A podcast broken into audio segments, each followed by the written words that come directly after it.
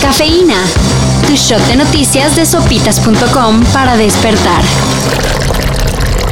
La austeridad no es una moda, ni es solo un asunto administrativo para la transformación que requiere el país.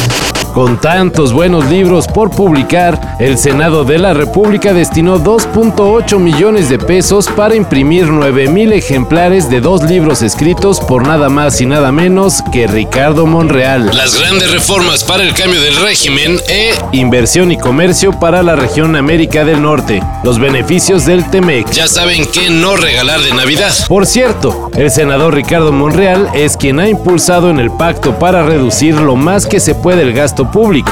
Pero como nunca leo, quizá deba de leer. Pues muy chida su austeridad.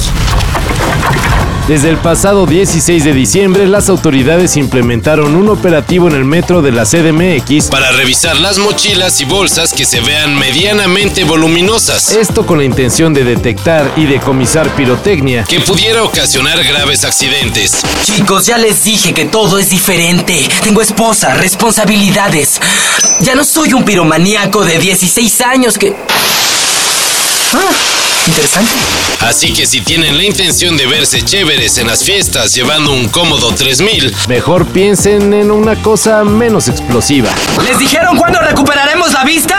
La caja decía dos días.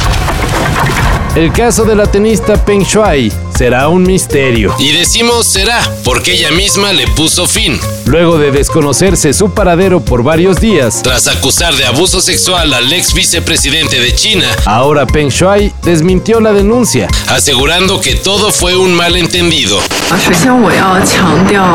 Ante todo, debo subrayar que nunca he dicho ni escrito nada acusando a nadie de haberme agredido sexualmente. Declaró la tenista al periódico Lianhe Saobao.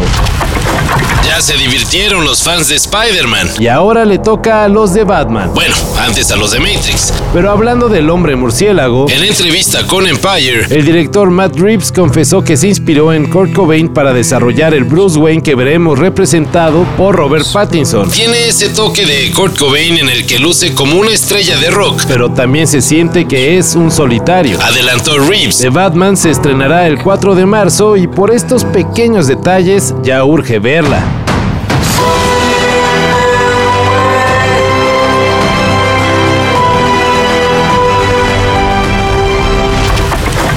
Otra pérdida en el zoológico de Chapultepec. Luego de que hace unos días se dio a conocer la muerte de Toto, el orangután. Este fin de semana la Secretaría del Medio Ambiente de la CDMX informó que una bisonte conocida como la Diabla tuvo la misma suerte. Las autoridades no dieron a conocer detalles de la causa de muerte del animal, pero señalaron que la Diabla, con casi 27 años, rebasó la expectativa de vida de los bisontes de su especie. Como sea, pues sí. Sí es una triste noticia.